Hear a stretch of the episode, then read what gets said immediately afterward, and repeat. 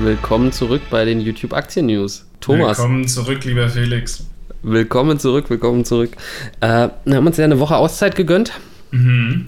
Äh, nichtsdestotrotz äh, ist natürlich wieder einiges an spannenden Themen aufgelaufen. Ich glaube, es gibt auch ein paar tagesaktuelle Sachen, auf die wir vielleicht kurz mal eingehen sollten, ne? Mhm, hau raus, wenn du was hast. Äh, ja, da ergeben sich vielleicht so ein paar Einstiegsmöglichkeiten. Ne? Wie immer, mhm. keine Anlageberatung. BaFin, wenn ihr zuhört. Activision Blizzard hat es heute richtig runtergeprügelt. Oh. Also die waren, sind heute Morgen so um 12% gefallen, haben sich dann wieder ein bisschen erholt. Ähm, das liegt vor allem daran, dass eben Overwatch 2, nicht traurig sein, Thomas, und ähm, Diablo 4 verschoben wurden. Und Diablo ja. 4, beides beides einfach erstmal delayed. Ne? Also begründet wird das Ganze mit dem Führungswechsel. Wir haben ein Video dazu gemacht. Ne? Also da äh, ja, ging es ja wirklich zu wie im Mittelalter anscheinend. Was Im, ist im, los bei im denen? Patriarchat. Dementsprechend haben die jetzt wirklich wenig in der Pipeline jetzt für Q4. Ne? Also ich meine, die, ich weiß nicht, die sollten ja eh jetzt noch nicht unbedingt direkt rauskommen, die beiden Titel, aber eigentlich, glaube ich, haben die jetzt nur das neue Call of Duty in der Pipeline. Und das, das pullt nicht, das überzeugt die Investoren nicht das, das überzeugt nicht. Nee, definitiv nicht. Ne? Also so die, die Stimmen von, von, den, von den YouTubern waren, waren ziemlich schlecht. Äh, was ich so gesehen habe, fand ich auch echt nicht dolle. Dementsprechend, da muss man jetzt nicht unbedingt drauf hoffen. Also ich meine, grundsätzlich haben sie natürlich immer noch Warzone. Warzone läuft weiter. Da kommt jetzt eine neue Map oder vielleicht ist die neue Map auch ja, schon ja, da. Ja, nee, irgendwann im Herbst soll eine neue kommen. Ne? kommt eine neue Map, ne? Die wird sicherlich dann natürlich auch nochmal ordentlich ziehen und so. Also Aber das ist, ist ja Wahnsinn. Die Aktie so ist ja auf einem Jahrestief, ne? Mit 56 Euro aktuell. Ja, eben. Ne? Und also ich meine, es ist jetzt nicht so, dass die jetzt kein Geld mehr verdienen. Ne? Warzone ist eine Cash-Cow, äh, Call of Duty Mobile ist eine Cash-Cow, World of Warcraft, selbstverständlich, ne, Monthly Subscriptions, das spült alles regelmäßig Geld rein. Also, ähm, Kolja, wenn du zuhörst, verkauf doch mal CD-Projekt vielleicht, äh, lass es hinter dir und steig bei Activision ein, weil da sehe ich momentan bessere Renditechancen. CD-Projekt auch wieder unter 40 Euro, ne? Für mich ah, ist das schwierig. Äh, äh, Dead Horse. Da muss nur, muss nur eine große Ankündigung kommen und dann geht's wieder, geht's wieder hoch. Ne? Einmal kurz sagen, äh, Witcher 4, einen Screenshot zeigen und die Aktie steigt um 10, 20 Prozent. Das stimmt natürlich. Aber gut. Äh, anyway, so viel vielleicht dazu. Ein anderes spannendes Thema ist tatsächlich Vestas Wind Systems, ein dänischer ähm, Windanlagenhersteller. Ähm, mhm. Und die hat es heute auch mal richtig runtergeprügelt. Die sind heute mal so locker mal so um 15 Prozent gefallen. Die begründen das Ganze eben mit den gestiegenen Rohstoffpreisen und den äh, Problemen bei den Lieferketten wodurch logischerweise die Gewinnmargen sinken. Ist das ja. Margenprognose titelt Finanzen.net. Okay. Also ich meine, das ist, das ist natürlich ein grundsätzliches Problem, was alle haben, ne? weil also diese Lieferkettenprobleme heißen nicht nur, dass es länger dauert, die Sachen herzukriegen, sondern äh, so die Preise für so einen Container sind auch so um den Faktor 7, 8 gestiegen im Vergleich zu vor Corona, ne? was gerade bei, bei, bei geringmargigen Produkten fast dazu führt, dass es sich gar nicht lohnt, die jetzt herzuholen. Ne? Ja. Dann lässt es in China liegen und hoffst, dass die Situation besser wird. Mhm. Also das ist schon, schon eine extreme Situation, äh, was selbstverständlich auf die Bilanzen von sehr vielen Unternehmen drücken wird. Ne? Wer mhm. ist davon eher nicht betroffen? Äh, klar, alles, alles, was so im Softwarebereich unterwegs ist, Banken, Versicherungen, Ne, aber alles, was so produzierendes Gewerbe ist, E-Commerce etc., ja, leidet eben darunter. Ähm, Vestas natürlich auch äh, zum Thema nachhaltiges Investieren äh, ein spannender Kandidat. Da wollen wir ein bisschen mehr zu machen. Da wird die Tage auch noch ein Video zu kommen. Also wenn euch das interessiert, ne, Abonnieren klicken, Daumen hoch, Glocke an und so weiter und so weiter. Ihr wisst Bescheid. Boom, Baby. Ich wollte nur noch mal kurz was zu Tesla sagen. Ihr werdet es wahrscheinlich alle mitbekommen haben, was äh, auch immer da passiert ist. Ne? Also ähm, für alle Swing-Trader da draußen, äh, als äh, einer von denen versuche ich mich ja auch gerade, äh, bin da bei 680 rein und dachte, naja, mal gucken, vielleicht geht das Teil noch mal irgendwie so bis zu den 800. Und ich dachte echt bei 830, ich habe den Jackpot getroffen, bin raus Übrigens genauso äh, wie mein geschätzter Kollege äh, Nick Nawarski. Und dann kam am selben Tag, als ich verkauft habe, die Ankündigung, dass äh, Herz bei Tesla 1000, äh, 100.000 Model 3s, S's, was auch immer, insgesamt 100.000 Fahrzeuge bestellt hat. 100.000, das ist schon ja. eine Menge, ja. Und in der gleichen Woche kam jetzt noch die Meldung, dass Tesla scheinbar einen Deal macht mit dem führenden Lithiumproduzenten in China Äh, ich habe den Namen leider vergessen, aber äh, ja, scheinbar gibt es da einen Vertrag, dass Tesla vor Ort äh, dann mit Lithium für seine Batterien versorgt wird, direkt in China, was natürlich heißt, sie haben sofort ein gutes Standing auf dem chinesischen Markt. Und jetzt ist das Ding halt absolut, das, das ist für mich jetzt nur noch emotionales äh, Gezocke, weil Bewertungen oder Regeln für welches Unternehmen ist gut bewertet oder günstig bewertet, treffen auf Tesla einfach nicht mehr zu. Das ist ja mhm. komplett jenseits von Gut und Böse. Ich meine, ich bin ja eh so ein Tesla-Basher, also eher so ein bisschen, ne? aber das ist einfach, wir sind da momentan im absoluten Hype drin, wenn du mich fragst. Also das sieht selbst in einem Jahreschart schon aus wie eine Fahnenstange, was da gerade passiert und äh, ja, in einem Max-Chart. Mhm. Das, das, also das äh, schreit äh, Kurskorrektur. Der letzte Anstieg ist, wenn man mal so auf dem 5-Jahres-Chart guckt, eigentlich senkrecht. Ja. Es geht einfach senkrecht nach oben. Das ist komplett wahnwitzig. Tesla eher verkaufen? Äh, ich mache hier keine Anlageberatung. BaFin, wenn ihr zuhört. Ne? Das bringt mich, bringt mich auf ein anderes interessantes Thema. Ähm, mhm. Wir hatten in unserem letzten Video, glaube ich, gesagt, sag doch mal, wo wir mal einen Daumen nach unten geben sollen. Mhm. Und äh, da wurde schon äh, ganz schön gebasht. Ne? Der, der gute Lars Erichsen hat es abbekommen und mhm. Armin Brack. Mhm. Bei ähm, Lars war es irgendein Video, äh, DAX bei 6600 Punkten. Ich habe es mir jetzt nicht nochmal angeguckt, muss ja auch dementsprechend schon ein bisschen länger her sein. Äh, wo aber auch die Aussage war, dass auf die Einschätzung hin wohl äh, viele ihr Geld verloren haben. Und Armin Brack hat halt eben Tesla-Bashing betrieben, mhm. äh, woraufhin dann eben einer unserer Zuschauer seine, seine Position verkauft hat. Und naja, der wird sich jetzt noch viel mehr ärgern, wenn er das jetzt hier sieht. Ich meine, grundsätzlich muss man halt echt sagen, ne, wir vertreten hier Ideen und Meinungen, ne, aber es ja. sind halt unsere Ideen und unsere Meinungen. Dementsprechend müsst ihr euch dort doch irgendwie selber die Gedanken machen und äh, da nicht, nicht, nicht blind folgen. Ne? Ich weiß, es ist manchmal schwierig, wenn ne, man so konträre Meinungen kriegt, dann so an der eigenen Meinung festzuhalten. Aber wenn man es eben anders sieht, dann sollte man lieber dem eigenen Bauchgefühl folgen, weil dann kann man wirklich nur sich selber die Schuld geben mhm. und nicht dann irgendwie auf, auf das Anraten hin oder auf die Ideen eines, eines, eines Finanz-YouTubers äh, zu sagen, hey, ich verkaufe jetzt, mhm. weil der das gesagt hat, ähm, ist halt irgendwo der falsche Ansatz. Ich habe das ja auch schon mal gesagt, dass es äh, jeder hat ja auch, wenn es es kann um eine und dieselbe Firma gehen, zu der man völlig unterschiedliche Meinungen hat und das kann nur daran hängen, dass man zum Beispiel einen unterschiedlichen Zeitpunkt hat, wo man angefangen hat, sich mit der Aktie zu beschäftigen. Ja? Also du Auf bist, jeden Fall. du bist zum Beispiel jemand, für dich ist äh, Nvidia das absolute Nonplusultra äh, und Basis der Gains in deinem Portfolio, weil du halt früh drin warst. Ja. ja. Ähm, 680 Prozent. Wäre, ja. Weird Flex. Äh, während jemand, der sich halt jetzt das Unternehmen anguckt, der sieht sowas wie Tesla. Ja, und sieht halt einfach einen Kurs, der, der stetig nach oben geht und auf einem All-Time-High ist und äh, macht das alles überhaupt noch Sinn. Ja, was man ja auch wirklich sagen muss, man darf seine Meinung ja auch mal ändern. Ne? Ich glaube zum Beispiel Kolja war auch früher bei Tesla eher sehr zurückhaltend vorsichtig. Mittlerweile ist er ja äh, Tesla-Influencer. Ja? Also, ja, äh. Aber gut, äh, wenn wir jetzt schon beim guten Kolja sind, dann würde ich doch jetzt sagen, steigen wir mal ein mhm. in die eigentlichen News. Ich habe mir ein Video von Kolja angeguckt, was schon so eine Woche alt ist. Mhm. Ähm, da hat er auf dem Aktien mit Kopf-Kanal äh, ein Video veröffentlicht mit einem reißerischen Titel, wo ich natürlich dachte, was geht da ab? Ja, was hat mhm. er denn jetzt wieder? Warum ich 70-30 ETF-Strategie nicht empfehle, mache lieber folgendes. Oh. Okay, was denn, Kolja? Was denn, was soll ich machen? äh, 70-30-Strategie ist wahrscheinlich den meisten bekannt. Ich fasse es trotzdem mal ganz kurz in einem Satz zusammen. Mhm. Ähm, damit ist einfach gemeint, dass man äh, sein investiertes Kapital zu 70% in MSCI World steckt und zu 30% in einen Emerging Markets ETF. Ne? Also 70% Industrienationen und 30% Schwellenländer. Das ist so ganz klassisch. Das ist zum Beispiel auch was, was Finanzfluss predigt und Ne, ist so eine, so eine uralte Standard-ETF-Strategie. Und da sagt Collier jetzt aber, hm, finde er nicht so geil. Okay, warum? Ja, was soll ich stattdessen tun? Zum einen sagt er, ja, warum diese Aufsplittung, wenn ich das Ganze mit einem ACWI abdecken kann? Äh, wo ich ihm sagen muss, ja, okay, kannst du machen, gar keine Frage. Ich, ich persönlich mag es nicht so gerne, weil ich dann nicht die Möglichkeit habe, einzelne Teile zu verkaufen. Also ich meine, logischerweise habe ich eh nicht vor, in den nächsten 10, 20 Jahren davon was zu verkaufen.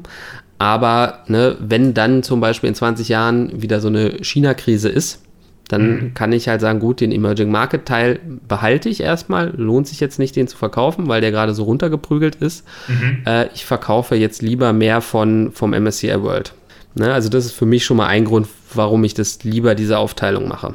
Das ist aber auch nicht sein Hauptgrund natürlich. Ne? Ob du jetzt ein oder zwei ETFs hast, ist jetzt, ist jetzt auch nicht so wild. Ne? Was er aber sagt, ist, dass ihm da die Small Caps fehlen. Ja, hat er recht, definitiv. Ne? Also wir richten uns ja hier nach den größten Unternehmen. Einmal 1600 roundabout, einmal 900 und so die ganz kleinen sind da eben nicht dabei. Jetzt könnte man natürlich noch einen dritten ETF einfach beimischen, ne? einen Small Caps ETF mit dazu packen und dann hätte man das Ganze auch abgedeckt ist für mich immer so ein bisschen die Frage, macht das Sinn oder nicht? Ich mache es selber nicht. Da ist so ein bisschen für mich die Frage, was spricht für Small Caps? Klar, das Potenzial ist natürlich extrem hoch. Wenn einer davon das nächste Amazon wird, dann geht es natürlich ab. Landet dann natürlich irgendwann auch in einem, einem meiner Indexe. Ne? Also logischerweise, ne? wenn du eine gewisse Größe der Marktkapitalisierung erreicht hast, landest du dann natürlich auch im MSCI World. Mhm.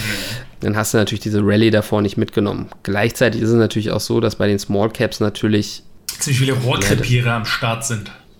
Ja, eben. Ne? Mhm. Und dementsprechend ist für mich so ein bisschen die Frage, Lohnt sich das Ganze überhaupt? Würde mich mal interessieren, was ihr dazu sagt. Ne? Habt ihr Small Caps? Wo sind für euch die Vorteile? Sagt ihr, ey, ist das einfach von der Performance her so geil, dass es sich lohnt? Oder ist es am Ende des Tages so, dass, dass ich da jetzt auch nur meine 6 bis 8 Prozent äh, äh, Performance erwarten kann und dann kann ich halt auch gleich wieder alles in, in die beiden anderen stecken oder von mir aus eben in einen ACWI. Aber auch das sind nicht, äh, ist nicht Colliers entscheidender Punkt, weil ne, auch das könnte man natürlich bei einem ACWI beimischen, sondern was für ihn der entscheidende Punkt ist, ist das Rebalancing. Ne, er sagt eben, wenn du, wenn du dieser Strategie strikt folgst, musst du ja einmal im Jahr oder auch öfter äh, eben Rebalancing betreiben. Ne? Und wenn es dann eben, wie jetzt gerade zum Beispiel, den chinesischen Markt so runtergebuttert hat, dann müsstest du natürlich deutlich mehr Emerging Market nachkaufen.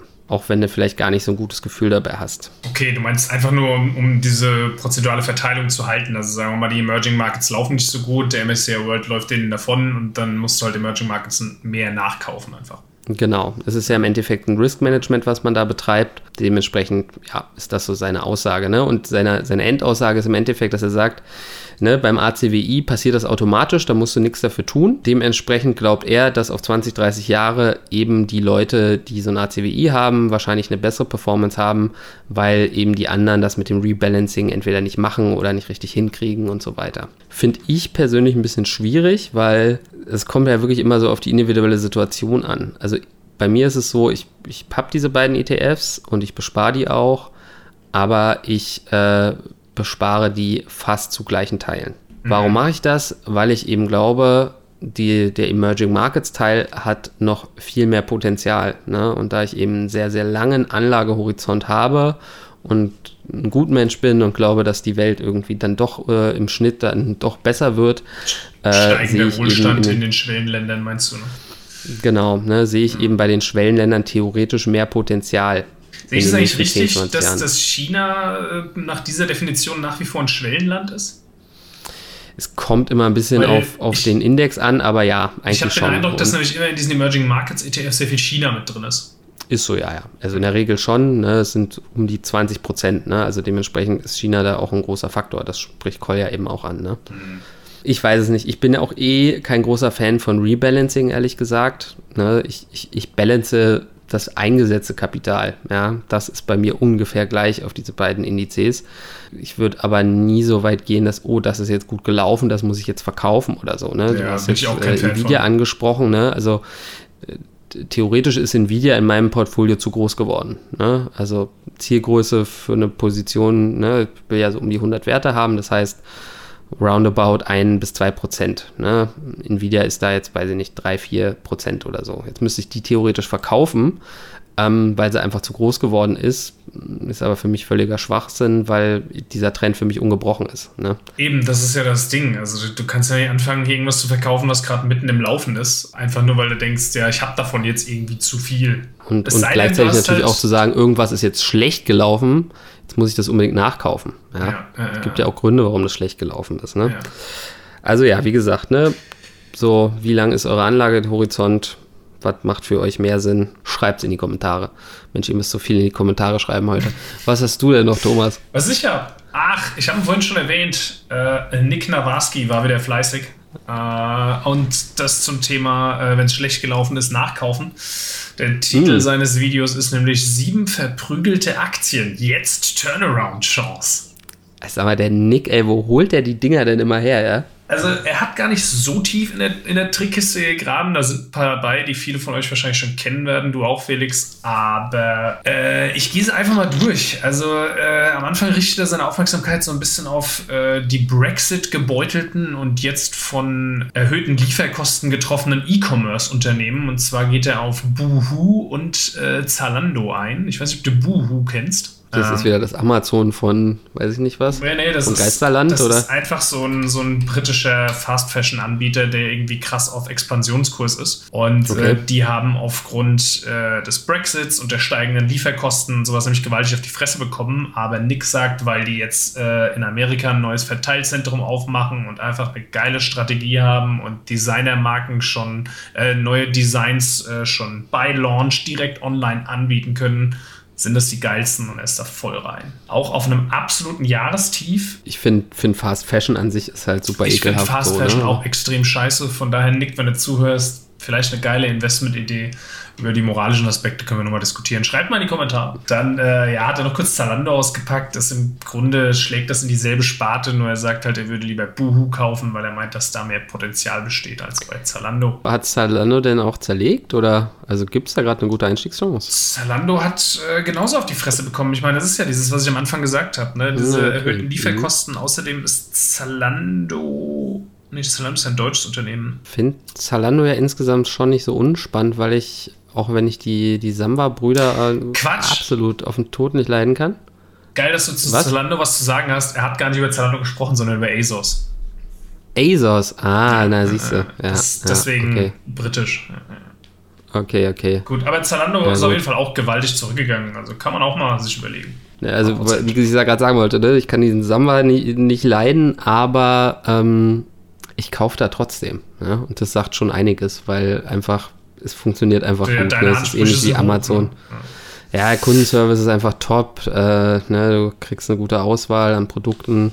Ich, mein, ich kenne auch ein paar Leute, die da arbeiten. Das sind auch nette Menschen. Ja, also naja, gut. Ich habe ähm, jetzt per se nichts gegen Zalando oder gegen also ja, Fast Fashion ist scheiße. Bei Zalando Ach, kann Ahnung. ich übrigens immer hier äh, sagen, komm, ich zahle 25 Cent extra für meinen CO2-Abdruck. Stark, stark. Make ja. the customer pay for our mistakes. Das ist äh ganz genau. Das wie, Geile ist, wollen Sie nicht einen Dollar für hungrige Kinder spenden? So, nee, Motherfucker, ihr seid ein Multimilliarden-Dollar-Unternehmen. Spendet ihr Dollars für hungrige Kinder? Also, was, was, soll das? Warum wird denn da immer der, der Endkonsument in die Verantwortung gezogen? Da habe ich echt ein Problem damit.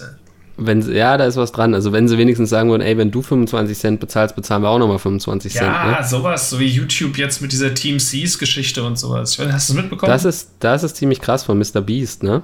Ja. Oder also der, von dem habe ich dann ein Video gesehen. Ja, ja. Ja. Naja, da sind einige beteiligt. Äh, brauchst du leider eine Kreditkarte. Ich wollte über PayPal ich, spenden ich, äh, und. Ja, ich habe gespendet tatsächlich.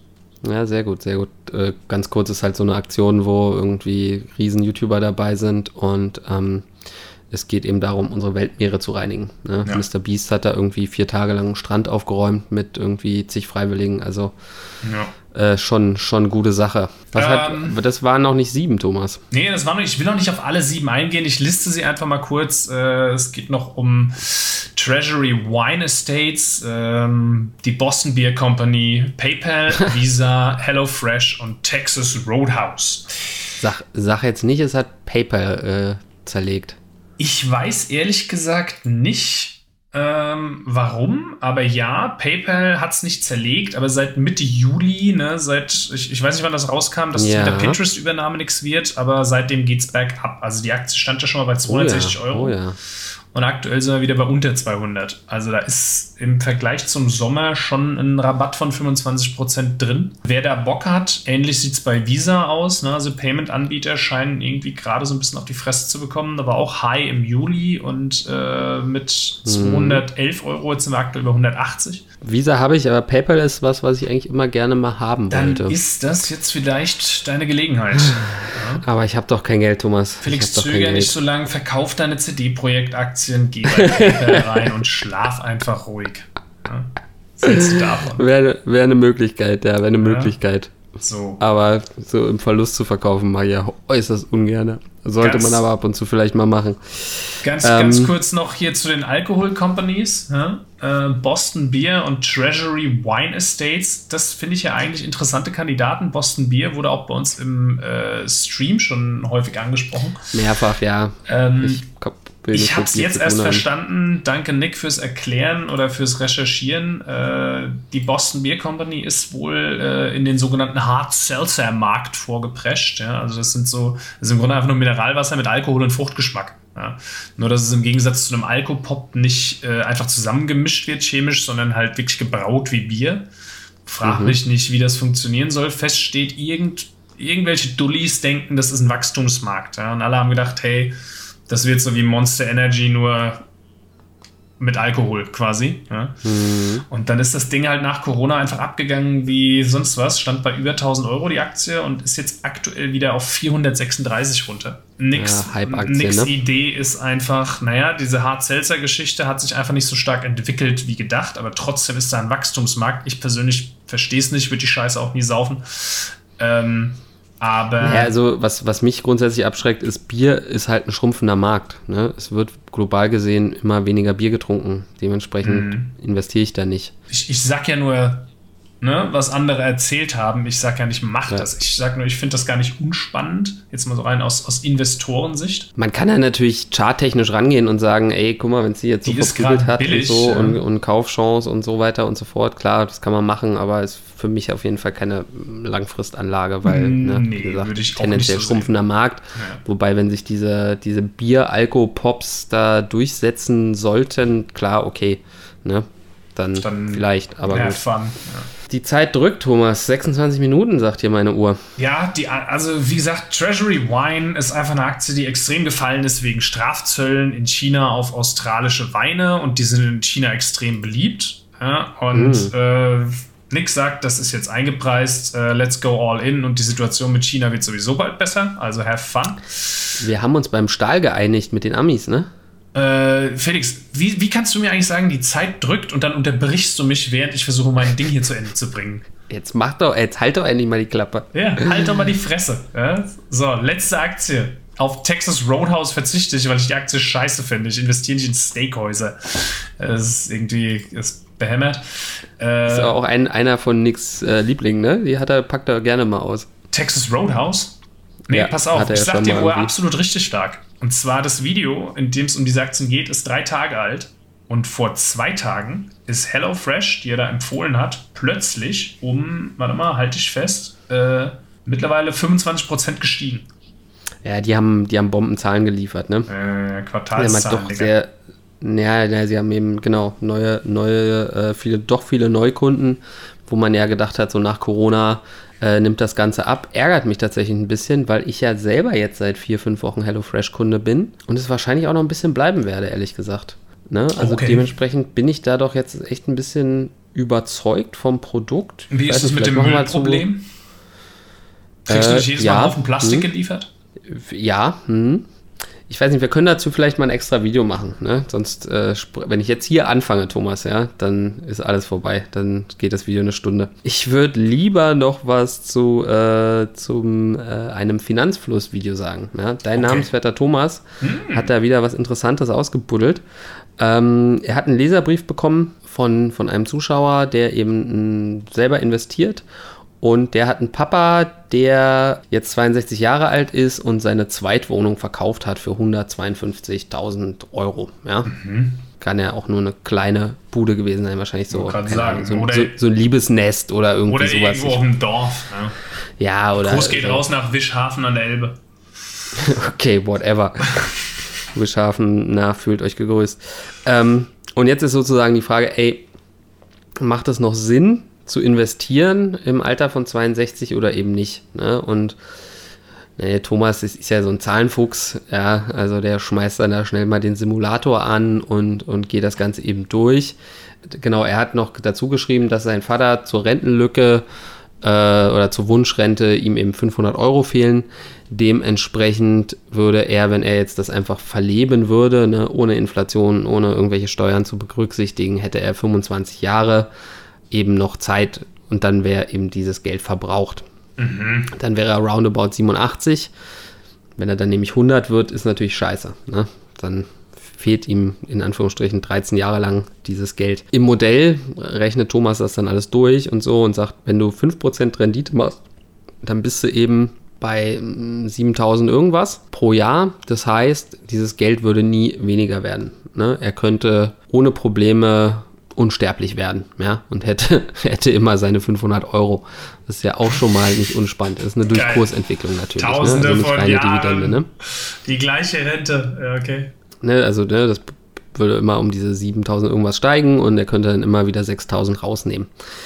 Er simuliert das Ganze dann aber natürlich noch bis, bis zum Maximum. Sie haben irgendwie 10.000 äh, Kursentwicklung prognostiziert, oh, wow, weil, okay, ja, ja, weil, weil diese, diese 5% natürlich nur so ein Durchschnittswert sind. Yeah. Und er kommt dann eben darauf, dass du eine Chance von irgendwie 22% hast, dass, dass das auf Null geht. Ne? Also da muss es aber wirklich schon super beschissen laufen. Ne? Also das ist, das, da muss wirklich äh, das, die nächsten 15 Jahre echt irgendwie eine Krise die nächste jagen, meiner ja. Meinung nach. Ich gucke mir ähm, gerade diese Endsimulation an. Das ist ja Wahnsinn, wie da der Kegel aufgeht. Er hat das dann eben, diese 10.000 Simulationen dann eben gebündelt, ne? Und dann siehst du halt eben die, die, die schlechtesten, die besten und so weiter in so verschiedenen Zonen. Ähm, grundsätzlich finde ich aber die Frage einfach spannend. Ne? Bis wann lohnt es sich denn noch zu investieren? Und im Endeffekt zeigt uns das eigentlich, dass es sich fast immer noch lohnt. Ja, also mhm. mit 80 jetzt vielleicht nicht mehr, aber selbst mit 70 würde ich fast sagen, ey, why not? Ne? Also wenn du es dir leisten kannst, investier doch fünf Jahre lang, ja. Und dann äh, hast du halt die nächsten fünf Jahre mehr, ne? Oder, Kauf zum Beispiel ein bisschen also, Boston Beer Company Aktien oder sowas. das vielleicht nicht, aber oder also zumindest wenn man, wenn man vielleicht noch im, im Berufsleben äh, ist, dann irgendwie die letzten paar Jahre vor der Rente noch zu investieren, macht, glaube ich, schon Sinn. In dem Fall, den wir hier jetzt haben, würde ich natürlich immer sagen, ne, du brauchst, okay, du brauchst 6000 pro Jahr. Wenn du jetzt sagen, ganz auf Nummer sicher gehen willst, dann legst du halt 60.000 zurück als, mhm. als Sicherheit. Das finde ich jetzt übertrieben. Machst du vielleicht 30.000, dann hast du eben noch 120.000, die du anlegst.